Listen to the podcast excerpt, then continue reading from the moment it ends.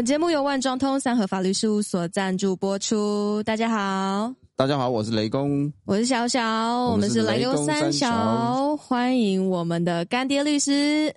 大家好，我是林瑞君林律师。大家好，我是施荣成的律师。掌声欢迎今天的特别来宾，我们雷公的经济学启蒙教授，我们正大的经济学教授王国良王老师。呃，大家好，啊，老师好，老师好，今天有点紧张，老实讲，因为终于嗯来了一个教授，现在有点怕，就是突然那个研究所的记忆都跑回来了这样子。哎，那今天的话，老师要来给我们。讲解一下，嗯，还是授课这样子，就关于消费消费者行为这一部分。授课应该不至于，授课的话，大家听完以后可能前面十秒钟就睡着了，所以，所以那个雷公呢，哎，他有没 有特别交代呢，哎，就是要要应用通俗言应用到日常生活跟商业行为或者是公共政策上面，哎，就是大家应该都。耳熟能详的那一些日常生活或商业行为或者公共政策哦，所以老师今天要帮我们白话讲解经济学，这个意思吗？应该是经济学的一部分。好，一部分一部分。那呃，我选择的话是从一般人开始，因为一般人都当过消费者嘛。啊，对对对，消费。所以我今今天选择就是我们都做过的消费者行为这边来着手。哎，那老师，那你是不是要简单帮我们介绍一下消消费者行为分析的那个介绍？呃，当我们一般人在进行消费行为的时候呢，通常可以分成两类，一类是感性的，啊，另外一类是理性的。哦，啊，感性的话就不需要用到分析这两个字了，感性的话就就是是不可捉摸了。啊，所以我们今天呢。就选择从经济学的理性分析这边来着手。哎，对对对，就是那个会冲动剁手，就不用来听了，这样子。对对啊，所以呢，我今天应用的话，会应用到日常生活，还有商业行为，还有公共政策上面。那要应用之前的话，当然要做一个简单的、基本的，在经济学里面消费者行为分析啊。我我要强调是简单的。哎，免得有人，因为一般有人听到经济学的话，事实上就会有恐惧感。对，我们先抖个三下哈。我一直觉得比法律还要难的就是经济学。啊，所以我今天按照三部分吧。对，第一集的话，我先对那个消费者的行为分析呢做一个简介，然后接下来第二集的话，会针对当我们任何一个人呢。在过生日的时候呢，要要给你庆祝的话，他假如问你说：“哎，你到底要我，呃，用现金包在红包里面送给你呢，还是呢，要用等值的那个现金呢去买礼物给你？”啊，老师，这我刚好需要，我女朋友最近要生日，对，男男男男友救星是，或者是老师也可以提到说，那个现金、实物或是比特币。啊，对，就顺便讲一下，比特币我买不起，这个要先弄清楚。嗯，你女朋友的话是念文学院的还是念商学院的？嗯，她念法学院。嗯，念 法学院的话也通常比较理性一点，这我就不确定了。因为假如文学院的话就很单纯的，文学院的话很可能比较感性，所以呢，他就要测试你是不是真的了解他，所以他会要你买礼物。但是，假如说是商学院或经济系的，或者比较理性的女孩子的话，答案的话应该是具有一致性，现金。啊，那我们今天就会用了第一部分的消费者行为分析这边来介绍为什么这样。那老师，那万一他要求的现金跟我的能力差太多的话，该怎么办？你就去卖肾啊！那 那个的话，就你们两个私底下解决。老师不能救我吗？救救的话，应该只有雷公可以救你。雷公救我。呃呃，要保要开保险箱。哎，所以老师第二集以后就会举一些生活上的一些实物案例来给我们大家看一下，怎么用分析这个消费行为。对对，没错。呃，第二个案例的话是会应用到以前我在上 EMBA 课的时候呢，早期的话，大部分来上课的同学呢，大部分都是那个呃科技界的那个老板啊，他们说科技界很累呢。所以他们都常讲说，四十几岁或五十岁的话，他们就钱赚够了，他们就要退休。啊，退休的话，他们就想要开咖啡店。哦啊，咖啡店的话，他们那时候就想到，开咖啡店的话，也不能纯喝咖啡，一定要有点心呐、嗯啊。他们就会那时候就跟我讨论到，啊，点心也不能做太多样，只要做四到五样的话，那是要规定客人进来的话，全部都要买才要卖给他，还是说，呃，可以让他单点，就买一个也可以，两个也可以，三个也可以。啊，在哪种情况下的话，呃，他们他们问这样对他们会比较好，啊，我就回问他，啊你，你是希望客人进来多一点比较好，还是客人呢？呃，多少都没问题。他们说当然希望客人多一点，啊，我说啊，只要客人多一点的话，那接下来我们就可以讨论到了。哦，好好好好，我想说现在就要公布答案了嘛。那接下来第三级的案例的话，就是应用到公共政策上面，啊，呃，那公共政策上面的话，就是，呃，最近这十几年来，台湾的那个行动通信的话，不是有三 G 频谱的竞标吗？嗯，也有四 G 频谱的竞标，对，特别是三 G 第三阶段跟四 G 的三个阶段呢，发生一个状况是越来越严重，就是什么？就是每一次竞标的时候都拖了两个月、三个月，最后拖到四个月啊，这太长，太长的话，所以就变成政府的话就委托一些研究单位来研究，是不是要引进欧洲的，除了那个竞标金以外，还要利用资格点数来来控制。资格点数这个我们就不太懂了。这个点是说，每一家通信公司你要竞标的话，嗯，我发给你多少点？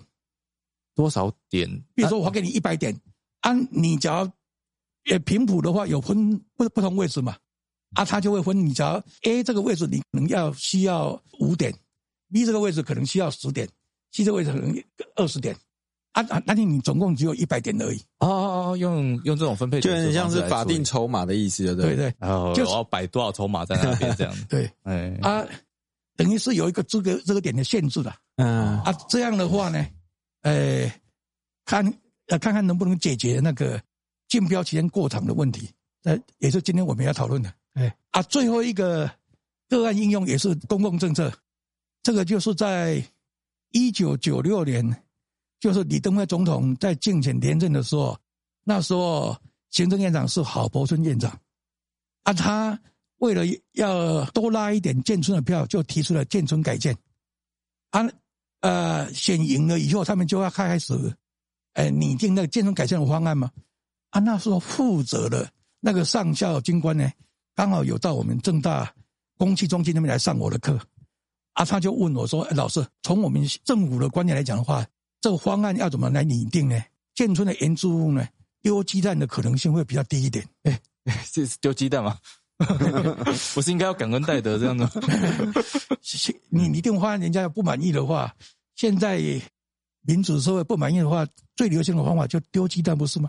哦，哎哎，对对对，好，好啊，啊所以他最后有被丢嘛？啊，算了，等一下我们再讲。所以等一下老师就要用 带我们用经济学的那个观点来回顾以上这些实物上的这些案例，就对了，实啊，对对对对，没应用到这四个案例的话呢，我们可能要先简单介绍一下消费者行为分析在经济学到底是怎么来分析的。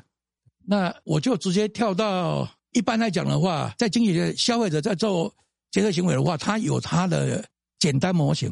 它的简单模型的话，第一部分的话，当然就是他的个人的主观偏好，每一个个人的主观偏好。啊，第二部分的话，就是他在做选择的话，假如没有任何限制条件的话，事实上呢，也就不用不需要经济学了。嗯，然后又资源无限，对，资源无限。所以你想要想做什么，所以是根本不需要练经济学。啊，偏偏呢，在现实社会的话，每一个人基本上多多少少会受到某一些限制。嗯，即使某一个消费者他的老爸是比尔盖茨的话，他还是会受到限制的。嗯，为什么？因为花钱的话也需也需要花时间，不是吗？哦，对对对啊，每一个人一天时间最多也是二十小时而已。嗯，对，那也就是一个限制了。对，那所以呢，啊，接下来我们就用简单的那个英文字母来代表哈。通常我们假设在某一个特定期间、某一个月或半年或某一年的话，呃，某一个消费者呢，或者你的这个月的满足程度呢，用 U 来表示。啊，你在这个月呢，影响你的满足程度高低的话，就是你喜欢的消费彩的话，呃，看有哪几种，呃，这个是第一种，这第二种，那以下列就叫第 N 种啊。所以呢，你这个月呢，呃，快乐的程度了，满足程度的话，这高低，是会受到你这个月对每一种你喜欢的东西呢，它的消费量的影响啊。你碰到的限制条件就是在这个月呢，你准备要花的钱呢，就是 I 这么多，然后呢，他假设从最简单开始，你没有储蓄的习惯，啊，也没有地方可以借钱，所以呢，你这个月面对的所得预算信用条件的话，就是你花在每一样东西上面的费用加总起来，要刚好等于你这个月准备要花的可支配所得 I。嗯，就是月光族了，花光，全部花光。呃，有同时花在月光族 对。对，这个最典型的代表的话，应该是早期大部分的大学生。现在的话，可能一半的大学生还是这样。啊，把这两部分合起来的话，就是我们在经济学里面讲到简单的消费决策模型。啊，这个模型呢，所代表的意义就是说呢，受到这个限制呢，这三百度就是限制。受到这个所得预算的限制的话，我到底要怎么？把这个可支配所花在每一种消费财上面，花多少才能够让我这个月活得最快乐？这就是这个模型代表的通识意义，就是钱要花在刀口上，就对。对，没错。对啊，因为我们这门课的话是不能碰数学的，所以我们就用图形来讲解。哦，太好了，太好了。啊，用图形的话，当当然第一个要介绍的是介绍我们那个主观偏好的图形。嗯，啊，主观偏好图形的话，通常要画图的话，要对我们每一个人主观偏好要做一些简单的假设。第一个的话就是完整性，完整性的话就代表呢，假设现在呢，我们把我们想要消费的东西分成两大类而已。第一类的消费数量的话，就要用横轴这个 S one 来表示，啊，第二类的消费量就是 X two 来表示。那在第一象限里面的话，我们就无限多个消费组合点嘛。啊，所谓完整性的话，就是对于里面的这两点呢，我们在我们心目中都能够排列出哪一个我比较喜欢，哪一个我比较不喜欢，哦，或者一样喜欢，对，这叫完整性。嗯嗯嗯，啊啊，第二个的话就是第一性，第一性指的就是对于这任三个组合点呢，两两的组合应该有三个嘛，对不对？啊，所谓的第一性就是我只要知道其中的这两个的话。我自然而然就会知道第三个两两的比较，譬如说一跟 A 我比较喜欢一，A 跟 G 我比较喜欢 A 的话，那我自然而然根据第一性一跟 G 的话，我就比较喜欢一，这叫第一性。啊，最后一个每个人的的偏好特性的话，就是我们假设每一个人都具有贪婪性，嗯，通俗话讲是多多益益善，也就是说越越多越好，对，没错。啊，根据这三个假设的话呢，我们可以在第一象限里面呢，先针对 A 点的话，我们就可以找什么？找跟 A 点比起来，我一样喜欢的组合点。啊，我把它找出来，B 点跟 D 点跟 A 点我是一样喜欢，把这一样跟相对于 A 点一样喜欢的点，把它连接起来，这条线呢，我们就把它称为是相对于 A 点感觉没有差异的的这条曲线，也就只要在这条线上的任何一点。我的满足程度，或者是快乐程度是一样的。嗯嗯嗯嗯。啊，同样的道理，相对于一点也可以找到另外一条，相对于基点的话，也可以找到另外一条。嗯嗯。所以我们每一个人呢，在那个第一象限里面呢，都可以找到无限多条的无意极限，我们就把它称为无意线图。那根据刚刚第三个特性的话，告诉我们什么？我去翻一下，多多益善，越多越好。啊，越往东北边的话，它代表越爽啊，对，越爽。我的满足中有时候越快乐了。对啊，假如每一个人呢想要什么都可以有什么的话，也就没有任何限制的话，啊，当然呢就选越东北边的越好。嗯嗯。但是偏偏呢，任何一个人不管是所得或时间限制或其他限制的话，事实上他在做追求活得最快的话，都会面对限制。嗯，啊，面对限制通常呢，最简单的限制的话，就刚刚那一条那个手的预算线。嗯嗯嗯。啊，刚刚那条手的预算线的话，就是说这东西贵，不是不是。刚刚那个所得预算线的话，因为我们现在喜欢的东西把已经把它简化成两类，不是吗？嗯，对对。好，那刚刚那条预算线的话，就第三 x 三以后了，我们就可以把它消掉了。所以这个就变成是，只要只有两类消费财我们会喜欢的话，第一种消费彩的价格乘上它的数量，加上第二种消费彩价格乘上它的购买数量，就会等于可支配所得。这一条线的话呢，只要把它画出来的话，就相当于这条红线。所以这条红线的话，我们就把它称为是它的所得预算线。啊，这条线呢，外面这些点呢比较简单，因为外面这点呢代表说它的所得能力呢买不到了，所以我们买不起啊。over budget 所以我们就不要去考虑它。啊啊，要考虑的就是目前的所得的容许我可以选择可以买得到了，那就是这一条线跟纵轴跟横轴围起来这一块面积里面的点，啊，这些点的集合我们就把它称为什么？可行性消费集合。啊，所以任何一个消费者事实上就什么，在这一些点里面呢，我到底要选择哪一个点呢，才能够让我这个月或者是这一年活得最快乐？但是刚刚雷公有提到了，因为我们有夜光族的假设，是假设这个简单的消费者呢，不会考虑储蓄，也没有地方可以借钱，所以他能够选择的点呢，就更简单了，就是这条线上面的点，只要在这个线上的点，代表说他把所有的钱都花光了。哦，越往里面的话，变成说我有一个储蓄的剩余下，只要在里面的话，就是你没有把钱花完嘛。嗯，哎，对但是我剩们现在假设他不考虑储蓄啊，哦，就一定在这条线上。对，哦，现在的大学生活恐怕还有一半以上啊，是属于这种的夜光子。就是我们的临界点就对了，不能不能再冲出去了，再冲出去就破产了。没。有冲冲出去的话你你你没有这个没钱对没钱了。对嗯。对。啊，里面的话就是因为你你不考虑储蓄啊。嗯嗯嗯嗯，好，那就要及时享乐就对了。对，就现在的躺平主义。所以接下来我们就可以针对这一条预算线呢，跟刚刚的无限多条的无意曲线图呢，我们可以把它合并起来。合并起来的话，就变成这样。合并起来的话，它就告诉我们什么？在这条刚刚那个红色线在这边变成黑色这条线，我到底要选择哪一点呢，才能够让我呢在这个月活得最快乐？啊，基本上呢碰不到的点的话，不用考虑了。嗯嗯啊，要碰得到，碰得到只有两种可能性，一种是什么？相交叉，一种是相切。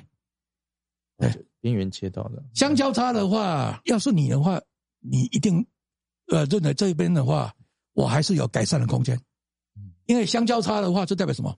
我假如再往右下方移动的话，代表什么？哦，也会有剩余。我的没有啊右右下方啊，啊、我的效用水准会越高，危险会给我的效用水准会高啊，所以你只会会一直往下。相交叉的话，代表在这一点呢，预算线的学历跟无预期的学历是不一样啊，不一样代表的意义就是什么？譬如说这两个啊，假如左边大于右边的话，代表什么？你你花在第一种消费最后一块钱得到了，呃，边际效用或者效用增加的部分叫边际效用，最后一单得到了呢，会比花在第二块钱得到的还多。那这种情况下的话，你就会把原来花在第二种消费财上面的最后一块钱呢，会把它移过来。嗯，啊，移过来的话，这一个的话少花钱的话，因为有边际报酬递减法则，也就通俗话来讲，任何一个人呢，在消费某样东西消费的越多的话，通常呢，能够得到的满足程度的增加会逐渐递减。嗯物以稀为贵，但是太多的话呢，反而呢，你的感受呢就会越来越低。对。然后，就吃一杯东区本源，第一杯会觉得很爽，吃第二杯就不太对对对对吃到第三杯又吃不下，就饱了，呃超过我的需求了。对，变相是所以这边假如少花一块钱的话，第二种消费彩的边际效用会增加，啊，左边那个多花一块钱的话，边际效用会递减，到最后一直移移到最后两边会相等，两边会相等的话，代表的通俗意义就是什么？你已经没有办法透过钱呢移来移去，再来增加你的满足程度了。啊，当你满足程度没有办法再增加的话，代表什么？已经达到最高了，不是吗？嗯嗯哦好的对对，所以这个条件我们才认为是啊，确保每一个人呢满足程度得到最大的条件，也就是刚刚那个缺点，相切的点。因为相切的点的话，刚好是黑色的预算线的斜率等于在这一点无意曲线的斜率，不是吗？啊，两边相等，这样通俗话讲就是要确保你每一个月呢满足程度达到最高，快乐程度达到最高的话，就什么？不管你怎么花钱，花在任何一种消费财上面，最后一块钱所增加的边际效用，就是总销量增加都要相等。只要不相等的话，代表你还可以透过钱一来一去呢，继续呢让你的总销量增加。但是你才移到最后呢，都相等了，已经代表什么？你的总销已经没有办法再透过钱移来移去呢，来改善你的总销用。啊，那时候就已经没有改善空间的话，代表什么？那时候是最佳状态，不是吗？好，老师，那我们这一集也差不多到了最佳状态，啊，就是要把剩下的精华留在对对，我我们们下一集。知识的吸收量已经足够了，这样 再再多的话，我们那个边际效用会有所递减。好，那我们就等待下回分享，然后老师来帮我们讲解接下来的案例。好，那我们下回见。终于到那个生日礼物这一部分，我等很久。好，那我们休息。好，谢谢老师。好，谢谢。